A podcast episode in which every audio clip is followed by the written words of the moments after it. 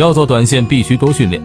所谓的训练，就是多实盘交易，多总结经验。当然，多次实盘并不是盲目的买入卖出，而是按交易计划下手，仓位可以多分散一些。每次买入卖出，不管成功与失败，都要去总结经验和规律。实战中盘感的训练，心态的磨练非常重要。当然，这是积累沉淀出来的，不是一蹴而就的。短线技术不是天生的。